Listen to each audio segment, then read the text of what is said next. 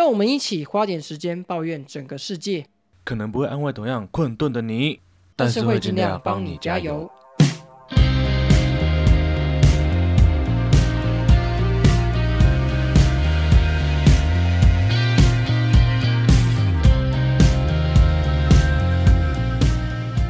大家好，我是吃春样，大家好，我是花脸王。今天是二零二三年的三月十六号晚上十一点，又到我们不要帮我加油时间啦。哎，第一百零四集，我们要来争财啦！我们要真的是铁粉，没有错啦。我们什么都不缺，最缺的就是铁粉们。哎、不是也缺抖内吗？流量好像我们也缺一点吧？我觉得流量是不怎么重要啊，重要的是铁粉要够多。我们这个节目的宗旨呢，就是要当各位听众的加油好朋友。随时成为各位听众生活中抱怨的垃圾桶。好了，那我们在开始之前呢，我来祝我们的大铁粉，也是我们的大金主叔叔姐生日快乐！呜，生日快乐，耶！哎、他生日的时间是三月十四号，刚好是我们的圆周率日啊。亏你也可以掰得出来这个哈。哎、不过我这几天看叔叔姐的动态啊，她似乎现在已经在泰国了，看来她自己帮自己过了生日也是蛮不错的。生日就是要去泰国 chill 一下吧。对，秀戏。真的秀戏，就像我们听众 Jeff，他之前跟我们说过，我们将来一定要在泰国办一个有机咖啡厅见面会。哎、我平常没有那么爱花花草草，这种花草树木，我觉得可以，蛮草本的哦。我突然喜欢木质调的东西了。闻到真的会飞起来。好了，不管怎么样，我们在这边要诚心祝我们的铁粉叔叔姐生日快乐啦！哇，我平常是一个不随便祝人生日快乐的呢。那么也希望叔叔姐在去泰国玩回来之后呢，也能记住我们这个节目，给我们带一点小礼物喽。不可能要人家抖内，又要人家给你小礼物吧？我真的是混吃等死哎、我当拼族。这种优质铁粉哪里找？就是叔叔姐啦！不能在线上乞讨了，叔叔可会生气。好了，那么又来到每周抱怨的环节啦。那么就是由我先来抱怨一下，我本周要抱怨的就是日本的景点太多，真的不知道选哪一个。有在听我们节目的听众就知道，我前面几集就被爆料说，我四月的时候要去出国嘛，那我就是要去日本的金板神。但在这之前一定要做很多功课，因为毕竟是自由行，不是跟团，所以我就安排了七天六夜的行程，然后要跟木木女子一起去这样子。我在排行程的时候，我真的是排到崩溃。因为我真的觉得景点太多了，光一个京都好了，随便就有大概六七个、七八个以上神社可以逛，但偏偏我京都可能又只有排两三天而已。我在这短短时间内，我还要去清水寺，然后还要和服体验，还要去什么京都艺宝堂抹茶本店，哇，看这时间根本不够用啊！那个景点哦，真的是让我多到选择困难发作哎！干，我到现在进度还是严重落后，我都很怕，在我要去日本那一天，我都还没把行程排好。干，这是有够燥的啦！哎、你知道有的人的抱怨呢、是他在生活中匮乏什么，但是他又得不到，所以他觉得非常非常的心情郁闷，使得他的情绪无法疏解，来跟我们抱怨他内心最深层的痛苦。可是你这种抱怨呢，就是你获得的太多，选择困难症，在这种奢华的行程身上，然后你来抱怨给大家听，我想大家听到之后情绪也不会得到舒缓，我无法跟你感同身受，请你离开。不是，这也不一定是奢华的行程啊，而是日本的观光是真的做的太好了嘛。你看我这个行程也不一定是有钱，我也可以穷游啊。去神社要花钱嘛，也可以不花钱啊，对吧？哎，等等等等等，但是总体来说，你还是去玩啊。当你在日本爽的时候，我在工作；当你在日本爽回来的时候，我还在工作。这他妈的完全无法解释。你现在跟我讲是想要挑起我的同情心，完全没有办法跟你有站在同一阵线的可能性，你知道吗？我要挑起的不是你的同理心，而是听众们的同理心。为什么？因为我只要出去玩，就代表听众有机会抽到伴手礼嘛。而你呢，你别笑死我了，我是不会带伴手礼回来给你的。我跟你讲，你到时候只要每发一张美照，我一定把它转贴到我们的粉丝专页，然后配上愤怒指数，让你尝尝我们粉丝在工作时候看到你那边出游在爽，会有多么心情郁闷。哎，我是要让大家缓解工作紧张的情绪，你不懂我的苦心跟用心，我因此还花了我大把的钞票。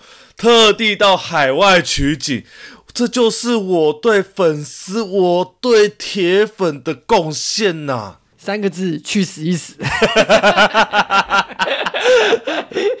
好了，讲那么多哈，还是希望大家如果有私房的金板神。相关的景点，欢迎大家通通推荐给我，或者是有那种 B 级美食，就是那种平民美食啊，一定要跟我讲，跟我讲，我来去日本帮大家吃吃看，到底是不是真的这么的厉害？好了，我的抱怨就到这边，虽然刚刚那个抱怨听起来不太像是一种抱怨，你也知道，操！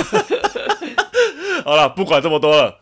请问车上你的抱怨是什么呢？不知道大家平常有没有使用社群软体的习惯？那实上我本人就是一个重度的社群软体使用者，基本上分配到我智慧型手机上面的时间啊，社群软体一定占百分之八十以上。但是我最近非常非常生气一件事，那就是我们的脸书他妈的又给我把界面大乱改，你知道吗？最近我在使用脸书的时候啊，尤其是使用电脑版。我就觉得很奇怪，你知道以前的贴文啊，如果你想要看一篇留言，你只要点进去那个留言底下，它就会直接展开。这时候它会给你三个选项：最新、所有跟相关联。我以前觉得这三个选项超级靠背，非常烂的一个东西，但我没想到脸书居然可以推出。比它还要更烂的 UI 界面是什么呢？没错，现在你点留言，甚至你点照片，它会直接浮出另一个小视窗，然后整个让你无法再去卷动那个页面。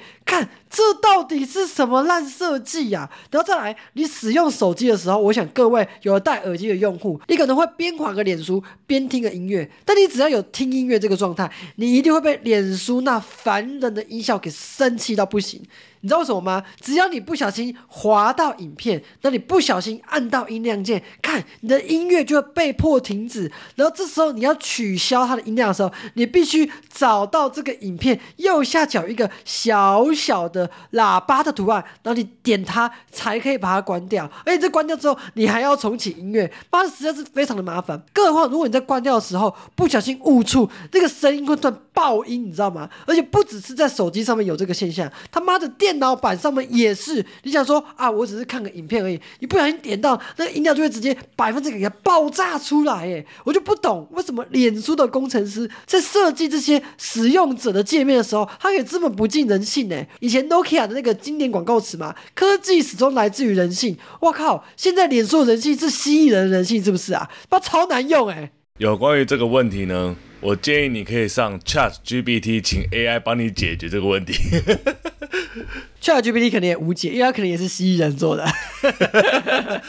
哎，没有，我觉得 Chat GPT 说不定有解，他会跟你说，那就是不要用脸书啊，就这么简单。我发现 Chat GPT 其实蛮会讲干话的。我跟你讲啊，Chat GPT 他所回的回应啊。就算再烂，也不会比脸书这个界面还要烂得如此彻底，如此让人愤怒。如果不是因为现在我很多的回忆，很多的朋友都在脸书上的话，我根本就不会使用这个烂软体，你知道吗？但我觉得这个就是社群媒体可以摆烂的一个原因，因为你再怎么样不想用这个东西，你再怎么样觉得这个是长辈在用的东西，可是偏偏你很多东西就是被绑在上面，你的生活已经被它渗透了，你的生活充斥着。蜥蜴人的细胞跟基因，你怎么样也摆脱不了。我劝你啊，还是放下你的怨气啦，享受这一切的摆烂吧。好了，那我们抱怨也差不多到这边为止。那么接下来要来到我们的愿助交际所。本周呢，有一位听众来向我们抱怨的。她的名字呢就叫做愤世嫉俗的女子，她的怨气指数有百分之百。她的抱怨内容是说呢，她梦到了前男友帮我认识她的现任女朋友，还一直在梦里面说啊，她的现任很漂亮、很水、很正啦。旁边呢还站着一些前男友的朋友在帮腔说，哇。她的现任真的很辣哎！我的天，哦，那个女生的脸甚至非常清晰，是真的蛮漂亮的。然后梦里前男友就一脸拽样，然后表示说：“哇，我才是最后赢家。”她愤而离开现场之后，前男友还追上来，一脸难为情的说：“要跟我说一件事，就是哦，她跟她的现任要订婚了。”哇，这个女生整个傻眼在原地耶，因为这个梦实在太真实了，真实到靠背。起床之后还在想说，哎，这到底是真的还是梦啊？前男友如果真的交女朋友，其实不干他的事；但如果碰到跟梦一样的场景，我绝对是立刻把手机拿出来拍，要把事情闹大。在最后呢，他也要许个愿望，就是祝他前男友永远单身。他会比他先订婚，然后再告诉他。我笑死。我觉得哈，前男友哈跟他现任女友怎么样，我觉得都不用在意啦。反正前男友就是渣，就是垃圾嘛，倒不如赶快找到下一个对你好的男朋友来摆脱这个噩梦吧。没有错啦，我跟花莲王在这边也是对你献上最真挚的祝福。我相信你一定可以在二零二三马上脱单。哦，这个单呀，哦。为什么我们要给他这样的祝福呢？因为他跟我们说很喜欢听我们的疯狂抱怨，希望我们今年 IG 可以突破一千追踪。我们突破一千追踪，你交到一个新的男朋友，双喜临门。好像没有双喜，超级白痴。人家交男朋友跟我们一千追踪有个屁毛关系？哎，这都是好事啊！我们发生好事，他也发生好事，就是好事发生，懂吗？我跟人家说好事成双。好了，不管怎么样哦，希望我们这个听众呢，可以赶快找到属于自己的幸福。没错，在二零二三的现在，我们也要一起好事多多。最后，大家如果想要抱怨的话呢，可以投稿到。到我们的 IG，或者是点击主页的连接，就愿助交际所可以投稿你的抱怨哦。那么，花莲王，本周我们的负面能量也宣泄差不多了，也是时候该转变一下我们的心情啦。那么，花莲王，本周的好心情实验室，你要推荐的好店家是什么呢？工作三不五时要出差的我，终于在这礼拜迎来第一次的出差了。那这一次来到一直很喜欢、有着许多特色小店的嘉义。哎呦，我原本想说 check in 之后呢，就直奔我收藏的这些在地小吃，但却发现 check in 完距离用餐的时间还有点早，于是我就在闲晃的当中，发现了我今天要介绍店家小口品。那当我踏上巧克品和上门之后，我发现我来到是一个温暖的空间，来招呼的应该是板娘吧。很快的，他就一一向我介绍每一个品相，细心仔细挑选适合我的咖啡。想了想，我开了一整天的车，应该是放纵的时刻了，所以呢，我就点了微醺拿铁跟草莓圣代这两个看似冲突却又非常适合的组合。那我点完草莓圣代之后呢，我预判着老板娘下一句应该会是：你先稍坐，甜点做好之后就会送上来。但意想不到的是，结果不是我想象的那种制式 SOP，而是跟我说稍后我们会在吧台制作甜点，你可以来看草莓糖葫芦的制作过程哦。与此同时，正为四月金板城之旅苦恼行程的我，就这么刚好看到店内摆放着《二十四小时京都慢旅》这本书，那我就一边享用着咖啡跟美味的甜点，一边推进我京都之旅的排程。而精心制作的草莓圣代内容非常丰富，有新鲜的草莓、香草冰淇淋、布丁和奶油，最后再放上刚店主现做的草莓糖葫芦。某种程度来说，草莓糖葫芦你也可以把它叫做自烧糖葫芦啦。许久没有吃到这种绵密好吃的硬布丁了。虽然它的焦糖不是大人系的那种苦味焦糖，但仍属上上之作。搭配着浓密而不甜腻的奶油，有着加成的浓郁滋味。一口布丁，一口香草冰淇淋，幸福的滋味就如同圣代一层一层厚实的那个夜晚。而当我享用完所有的餐点，最后心满意足合上书本那一刻。我才发现。时间已经过了打烊的时刻，我匆匆喝完最后一口咖啡，跑去结账。幸好亲切老板娘没有因此显得不悦，而我已经预约了，我四月出差的时候一定要再次光临小口品。而它的地点呢，就在嘉义市的光彩街上，斜对面就是 EP 五十六介绍的老牌西式鳝鱼面。你搭乘火车到嘉义车站之后，走路约十分就可以抵达，或者是你搭乘客运到嘉义客运中山站下车，走路五分钟就可以抵达喽。最后，如果你喜欢我本周介绍的好心情实验室，记得要到店家的 Google 评价底下留个五星好评，并且说是不要帮我叫介绍的哦。以上这就是本周的好心情实验室小口品。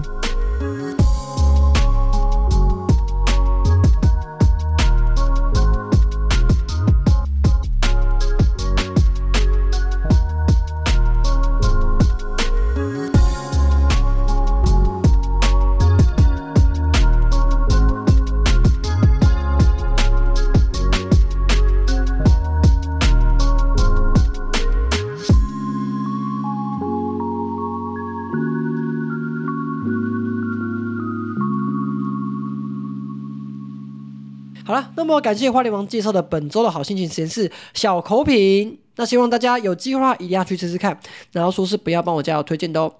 好了，那么接下来到我们本周的十四题时间，第一则十一题，敬礼。国防部长敬礼。我们的张玉成从二兵升到国防部长，这个时间只有短短的几场经典赛，真的是太猛了。这个剧本啊，我只能说真的是非常的惊奇啊，就跟中华队一样啊。哎，那花莲王，你要不要帮听众讲解一下这段曲折离奇的故事？一开始到底是因为什么事情啊？一开始其实就是张玉成当初因为生涯的关系，所以不愿意回来打经典赛。而这个部分详细呢，我们也也有在前几集有介绍过。那当时因为一些制度，他享受了这个权利，可是呢却没有尽到他应尽的义务，就被大家靠背嘛。你不愿意回来打的话，那你就给我进去当兵。所以这是二兵。他也许有发现这个公关危机，最后还是回来打了。而且我们的 Team Taiwan 虽然在这次的经典赛一开始打的真的不是很好，但是在后面连续两场对到有诸多大联盟好手的荷兰跟意大利，哇靠，那个炮火实在是有够猛烈啊！我们的张玉成直接满贯全垒打，敬礼，敬礼。当下其实我没有看现场直播，可是我还是在网络上看到了别人转录下来的内容。看，真的超猛哎！连后面的主审都已经准备要判下三振的手势了，结果一发飞出去，看满贯全雷打，我笑死，全场轰动哎，干笑死！就像张玉成的冰弹一样，回不来啦！哎，不得不说，这次的经典赛真的是非常好看。像是在第三场打荷兰的时候，我基本上就有全程在观看这个直播，超级精彩的，你知道吗？尤其是八局九局下，荷兰突然要感觉有一点反攻的态势的时候，看我的身体整个紧张到不行，汗毛都直竖起来了，你知道吗？打荷兰那一场就刚好是我生的那一天，然后我那天就在吃那个铁板烧，哇！整桌的人都在看，连主厨在问：“哎，现在几比几？” 然后那个主厨就听到我们跟他说张玉成打满贯炮，他马上说：“加菜，加菜，直接加菜。”我哇，我跟你讲，我没有买运彩，我也受贿了。谢谢国防部长的努力，让我们棒打祖国。谢谢国防部长的加菜金，敬礼。哎，不过这一次台湾的胜利，居然让我发现一件很奇特的事，那就是台湾人每一次的比赛都一定会买运彩嘛。但这次台湾队赢，我在网络上基本上没有看到任何运彩输的这种哀嚎声，反而觉得说哇，还好我有反买，我有毒奶到我们台湾队一波，笑死！我唯一在网络上看到有大输特输就是 Chip。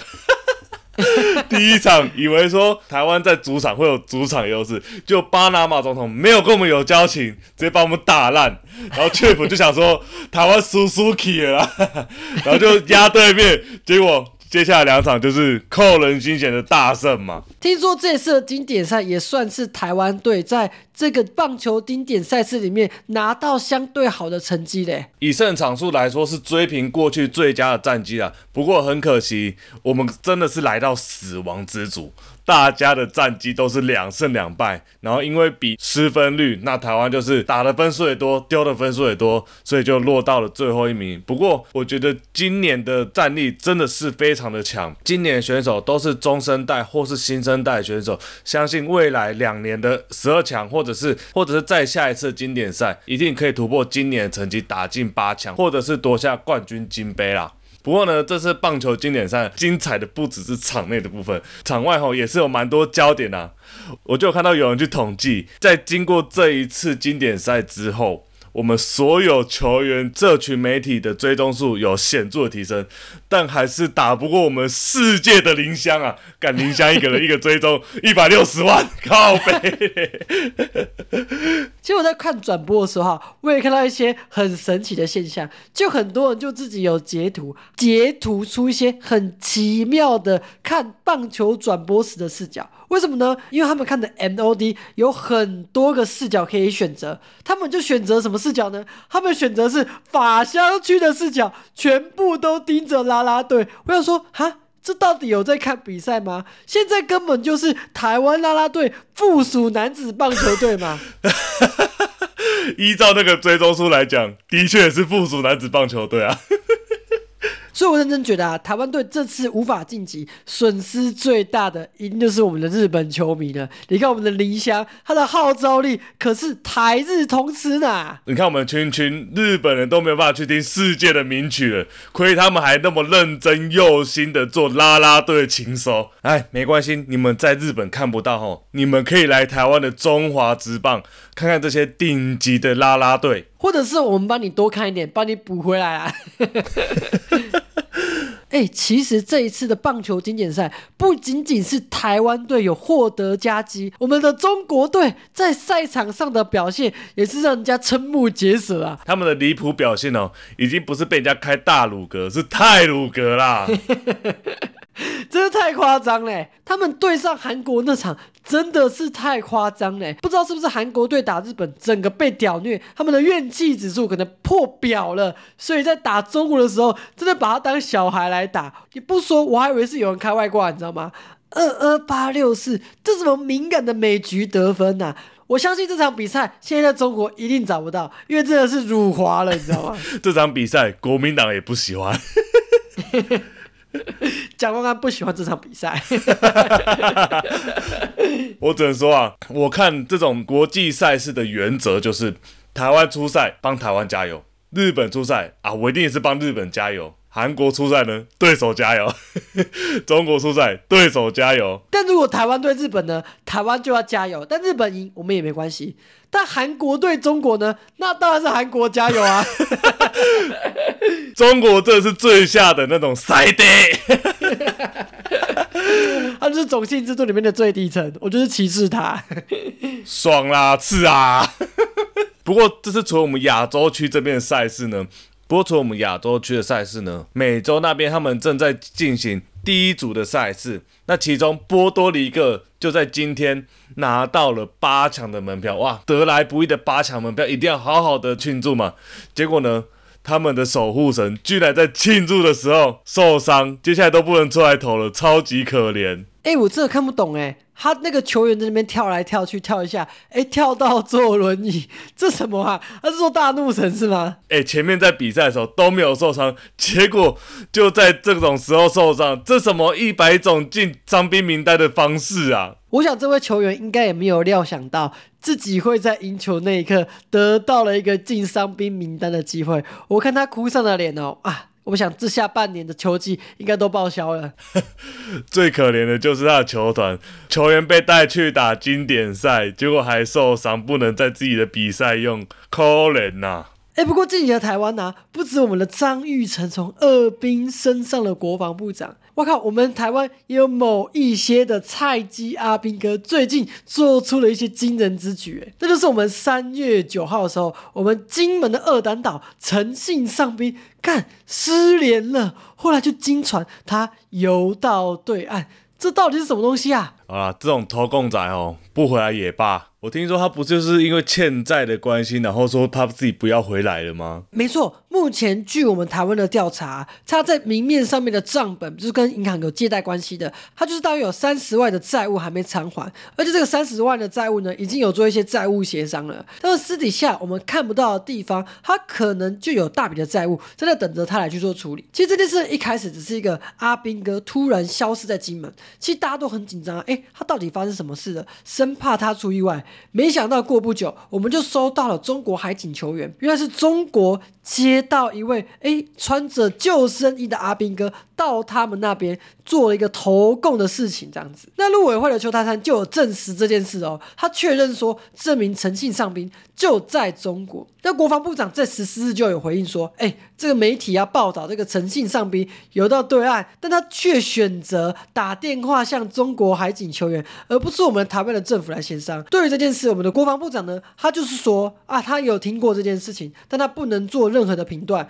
他有强调说，我们应该要跟当事人做对话之前，不应该妄自揣测。但我们的金门的国民党立委陈玉珍，他就有对媒体透露说啊，这个孩子在不对的时间点做了不对的事情，他可能不想回来，但他知道原因却不能说。那我们刚刚不是有说到债务的问题吗？因为明面上他就只有欠银行这三十万嘛，但是根据联合报的报道啊，这个诚信上宾他自己对于大家是说，他真的做了一些不对的事情，而这个事情可能严重到他。不想回去台湾，因为他可能要面临这些处理的责任会很麻烦，所以他就不想回来。他决定就在中国落地生根了。我觉得这个只欠三十万一定是有鬼。为什么？才三十万就要进行债务协商？债务协商是还不出钱，才要由债权人跟这个欠债的人去协调，是不是要延长他的还款期限？以一个当自愿役的，哎，自愿役薪水搞不好都比我还要高。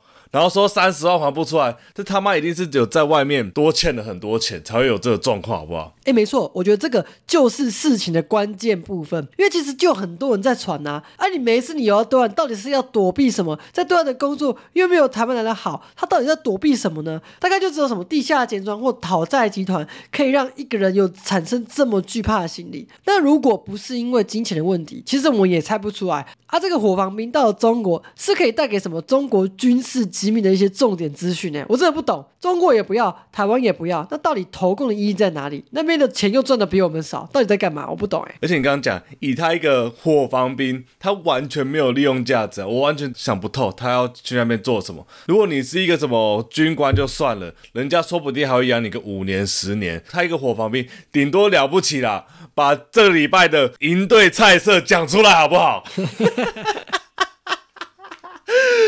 其实我在网络上看到很多小粉红就说啊，支持这位台湾人弃暗投明来中国，不用担心，我们的蛋绝对吃到饱。我想说，这个人可能没有在在意这件事哎。还有小粉红说什么，这位投共的逃兵仔已经在中国呢获得一栋房子，这是放他妈狗屁！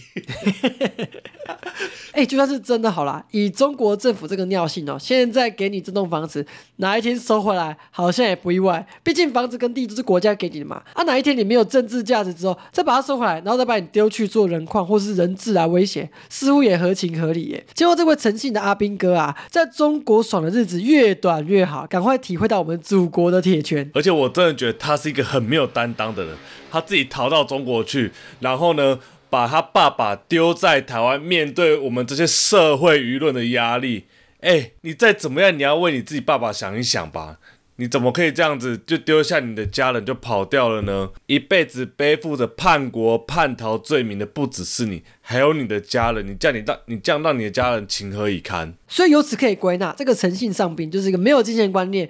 没有责任感，而且是一个非常懒惰的人。他连自己的责任都不肯正式去面对，只用很鲁莽的心态去做出这种让大家都瞠目结舌的事情。虽然我也很同情他爸啦，但是我觉得这跟家庭教育的关系应该也是蛮大的。他爸爸以前没有好好教他，那现在应该也是自食恶果的时候。我只能给这个男生四个字啊：台南支持。他现在不是台南，他是中南。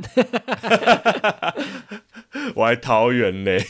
哎，不过诚信男子这个乐色东西回归。祖国，我是蛮乐见的，但是台湾某些东西回归祖国，却让我觉得心情不是那么好。哎，那就是大家去日本的时候一定会去的地方吧？是不是叫做神社？那我们的桃园呢，有一个台湾现今保存最完整的神社，叫做桃园神社。那目前呢，它是作为忠烈祠祭神圣文化园区。那也因为郑文灿这八年呢，他有想要带动这个地方的观光，所以他就把。原本全部是属于忠烈祠，把一部分改作为神社文化的复兴这样子。那么大家都知道，去年一二二五之后啊，我们的桃园市市长变成蓝色的。那这个时候呢，哇，一堆国民党的议员就开始摇摆起来了。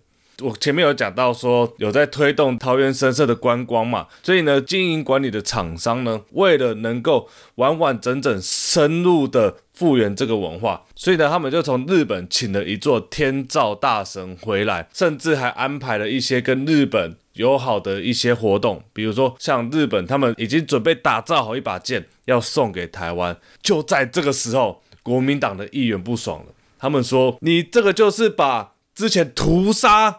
台湾人的日本人迎过来这边，这不应该被放在忠烈祠里面，哇，就引起了轩然大波。然后桃园市政府呢，就对此做出回应说啊，没有啦，那个是厂商自己弄的东西，他已经在二月二十八号的时候呢，把东西送回去，请大家稍安勿躁。从这件事情，我就觉得，看你国民党根本就是想要借着意识形态，然后来谋取自己政治利益而已啊。而且这整件事情，我最不能接受的就是桃园市政府把宗教中立这件事情拿出来当挡箭牌，你懂吗？台湾的政治人物哪一个人是宗教中立的？每次什么庙宇游行、妈祖出巡，还不是一堆政治人物抢着去参拜？然后我们这些政党政治的利益集团里面，哪一个没有那种公庙背景的黑道势力存在啊？所以他现在跟我说：“哎，我们要维持宗教自由，所以我们把日本神社推回去。”哇，这个真的是神操作哎！啊，你要维持宗教自由啊，不是旁边在盖，就一定要把这种。钢琴拿东西再拖回去给人家吗？只为了自己的政治利益，就造成我们这样观光上面的损失。我真的觉得张灿正只是想要取悦那些桃园的国民党选民而已。没错，而且讲什么背弃祖宗，哎。这个地方原本是神社，诶，你们不要把这些所谓的忠烈义士，另外帮他找一个家，好好的放在里面，然后结果呢，把它放在这些所谓杀他们的这些日本人的神社里面，你们这个做法哦，才该被枪毙吧？而且他现在是改成忠烈祠暨神社文化园区。他也没有因为这样子去破坏原本忠烈祠供奉的那些抗日神主牌位，他也只是在旁边借由这个建筑，借由这个历史，把这个场景重现再造，为了就只是要促进观光而已。你们这些人根本就是小题大做嘛！而且也因为这样子一系列复旧的举动跟行动，我们跟日本这个国家的关系又更友好了。哎，现在世界上对我们最好又没有敌意的国家是哪个国家？就是日本呢。然后结果呢？你们又因为你们的自己政治的利益操作，就把这个得来不易的友好关系断绝。我真是觉得非常的可惜。而且今年又不是什么选举年，要为了两年后的总统大选那边铺路，会不会太早了？其实我以前就对张善政很没有好感。他做了这件事之后，让我真的觉得张善政这个人不是普通的政治人物，而是一名政客啊！他永远把自己的政治利益摆在最优先，都不会管我们人民之后的发展跟需求是什么。然后呢，做这个举动。之后才开始吵说啊，为什么台湾人都出国去玩，不玩我们台湾的景点？啊，我们好不容易弄出来的景点，就是被你们这些人要把它恢复成华国美学景点。哎，拜托，谁想要看到那个千篇一律的老街啊？干，全台湾老街都在卖什么？都给我卖骰子牛，都给我卖地瓜球。干，能不能来点有意义新的东西啊？我真的是不想要再看到满满的又拥挤，然后又湿哒哒又脏的老街。拜托，真的不要再来了，好不好？哎，也许最初的老街真的逛起来蛮舒服，让人家觉得来这边是愉快的。但自从全台湾各地开始老街再造之后，就导致整个台湾的老街整个烂大街，到处都有老街，真的笑死！真的是烂大街。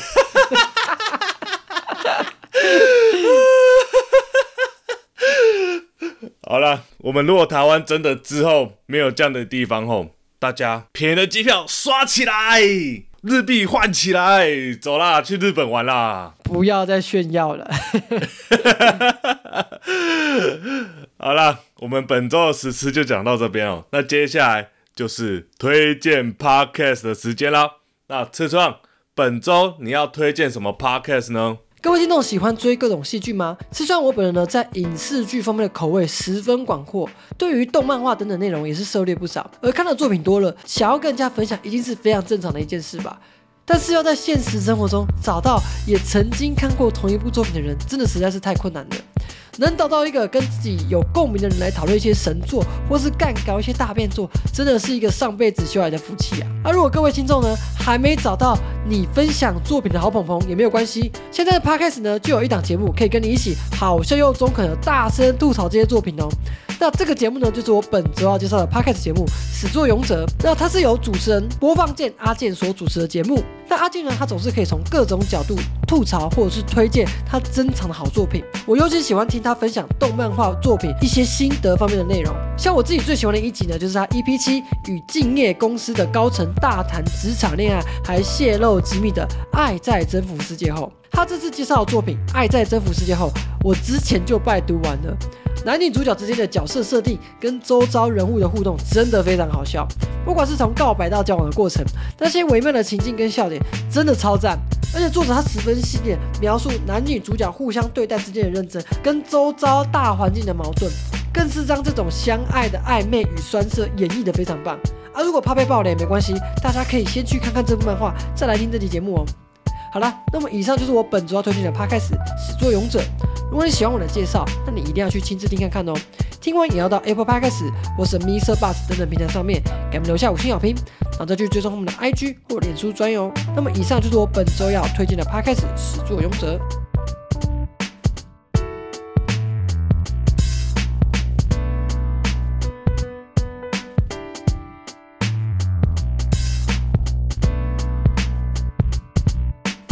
感谢池壮本周推荐《始作俑者》这个 podcast，如果大家喜欢，记得一定要去听看看哦。那么接下来来到不要起争议啦，哎，台湾人是不是一个从众的一个族群呢？哎，你说这句话就是在侮辱我们这个跟风的群主哎。不是吧？哎，大家都很爱谁说什么就做什么。比如说最近囤蛋的部分，而且我前阵子在 PPT 上面看到一个批评台南发型的文章，里面就有一些留言，就是在讲跟风这件事。哎，而这个文章它是要做问卦台南理法四八四只会两侧推高啊。那这个网友说，他最近在找理发店，很多理发店的男士发型作品几乎都是用电剪两侧推开的发型，不然就是八加九平头。他说他很少看到中长发的发型，他就问说，到底台南？多爱剪两侧推高啊！啊，这不就跟以前学校法镜一样吗？结果这则文章一出，瞬间引爆所有八卦版乡民的怒火，每个人都觉得自己被骂到了，纷纷在底下留言回呛。这其中就有很多的乡民留言超级中肯，他们说啊，这种发型路上超级多，你知道十之八九都是那种要么油头啊，要么斜刘海，那种稍微有点韩系剪裁的发型，根本就人头一顶。我还记得那个韩系头啊，那时候会流行这些发型的契机，大多都是因为韩国偶像剧而流行。那时候二零一三年，《来自星星的你》大爆红，结果没过多久，路上就一堆男生就顶着那个都敏俊教授的同款发型，然后过一阵子，哎又油头发型流行，就大家又都剪油头，顿时又一群人跑去换发，就说哎。我想要剪那个三七分油头，然后呢，每一个男生都长一模一样，那个跟风的程度真的超级迅速又壮观。我想怎么乡民那边靠别说啊，台湾很热啊，所以要顾舒适度啊，造型整理的难易度啊，那些都是狗屁啊！真正决定我们台湾人喜好的，绝对就是大众的跟风潮流。而且台湾还有一个很明显的跟风行为，就是 I G 部落客。说什么好吃，干底下一定一堆喊走了走了去啦去啦，然后过没多久，干那个店就变排队名店，而且大家看到排队的店，先排再说，不管怎么样，先排啊，排了吼，好吃再说啦，排三个小时排啦，因为大家排的排的一定好吃啦。哎，花莲人深有同感，每次来都说：“哎，公正包子在哪里？它好不好吃？”这句话真的听到耳膜要破掉，你知道吗？我但我每次都跟人家讲，周家比较好吃，吃他隔壁的。我自己像对于这种排队名店，我就没有这么喜欢，因为我就觉得，看我这没有必要把时间浪费在这个上面呢。除非是有一些特别有个性小店家，哇，我就会愿意等。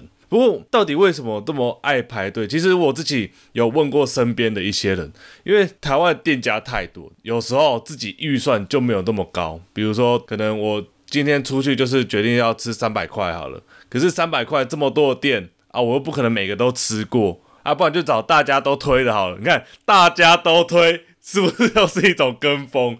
然后大家就觉得说这样子比较安全，就想要走个安全牌。我觉得这也是跟风的其中一个理由。哎，哎，可是跟风这件事情不止在吃的上面，大家很爱去体验一些大家有口皆碑的美食。你看，我们刚结束的棒球经典赛，靠背一打棒球，全台湾都在讨论这件事情。没有打过棒球人。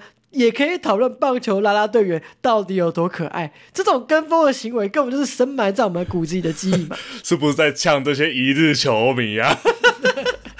哎，还有那种平常根本完全没干棒球，然后突然说说哦，我从小就是象迷了，哎，我这个时候就是象迷，我支持棒球了，放你妈狗屁！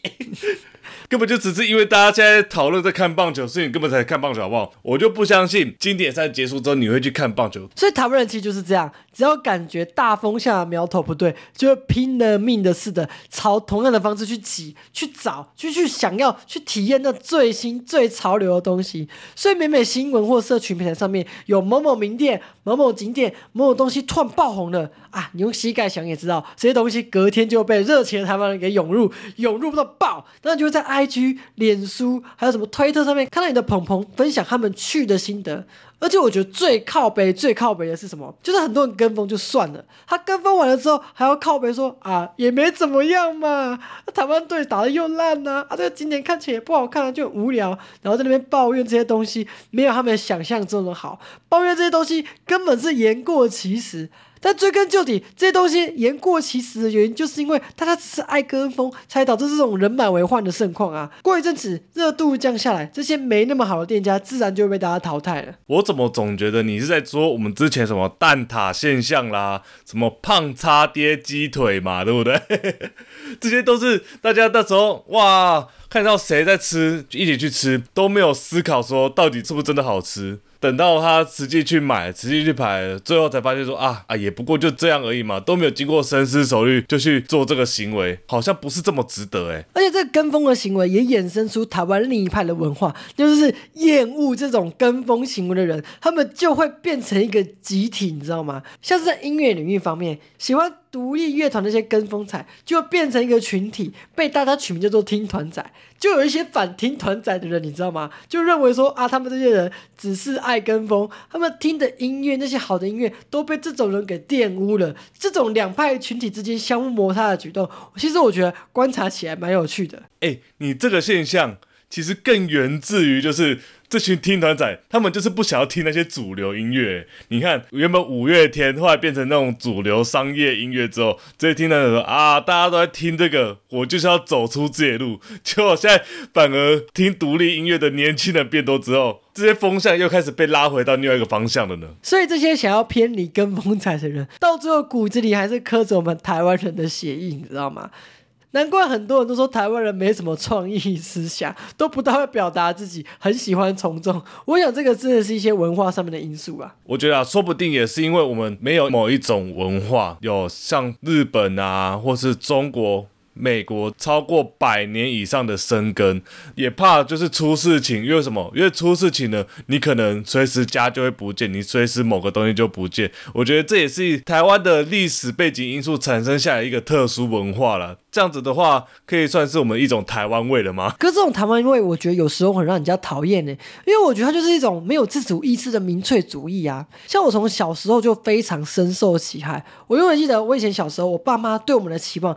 都是那种当时候市面上最主流、大家最羡慕的职业，那就是什么医生啊，或者是什么药剂师啊。这时候真的大家一窝蜂想要去读，都没有去思考说这些东西真的是我们想要，真的是我们需要，真的是适合我们的吗？但我们现在来看，这个东西还没有结束，大家都会叫他自己儿子女儿读什么，读理科，要做工程师。但我就觉得，我如果我们真正要脱离这个跟风的处境，我们应该要去尊重每一个人有不同的特色、不同的兴趣喜好，然后再用更包容的心去接受更多不一样、我们原本认为不正常的事物，我们才可以在文化道路这一块继续走向更光明的未来。我觉得这是一件很任重而道远的事情。跟风这件事情啊，固然也是有它的好处嘛，就是你可以很快速的融入一个群体。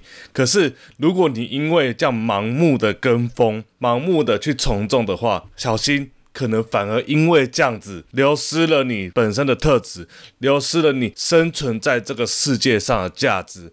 所以啊，跟风不是不可以，但是我们要理性的跟风，在做这个跟风的行为的时候，思考一下它背后带来的意义是什么，思考这个行为做了之后会不会对你的人生。会不会对你的生活上有产生什么损害？真的有值得这样子去跟风吗？有这么值得为了吸引一个异性，然后去跟着大家剪这个韩式头吗？好像也不一定哦。反而有时候因为自己的这些特质，才会是吸引一个对方的条件啊。所以啊，大家在跟风之前多想想，或是多查资料，说不定这些东西根本就只是言过其实而已。